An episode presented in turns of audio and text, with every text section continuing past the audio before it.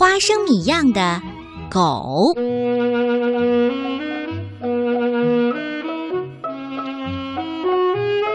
爸爸妈妈去花生星云旅行，领养了一只花生米样的狗。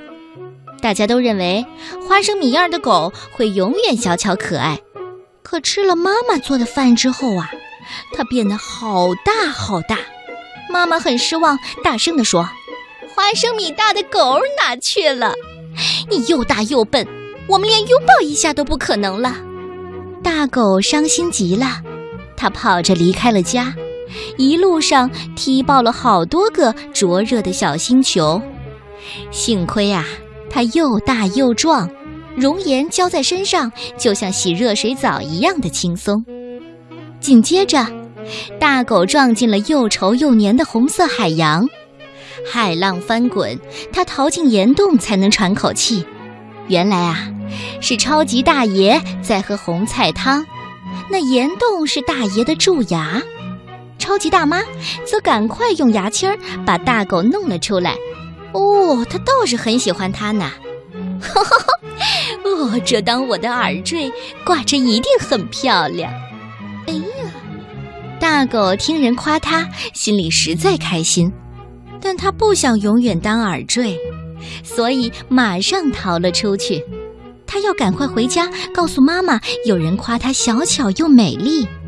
可他跑错了路，跌进了蓝星的冰川，冰川非常滑，把它抛上了天空。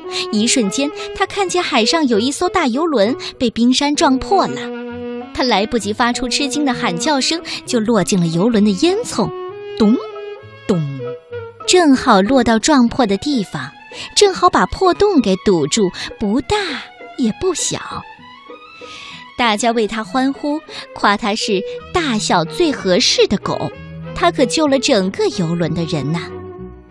这时候啊，爸爸妈妈正伤心的到处找他们的小狗，无论多大多笨，那都是他们的宝贝儿。砰！大狗回来了，他有许多奇妙的经历要跟爸妈说，但现在只想好好的吃一顿，睡个好觉。等睡够了，他会说：“我也许是又大又笨，但是也有人夸我小巧可爱，还有人说我不大不小，刚刚好。”狗呼呼大睡，头上有大星小星闪烁。每个样子都不一样，有的像花生，有的像萝卜干儿，但是都很美丽，很可爱。你喜欢这个故事吗？认同自己真的非常的重要。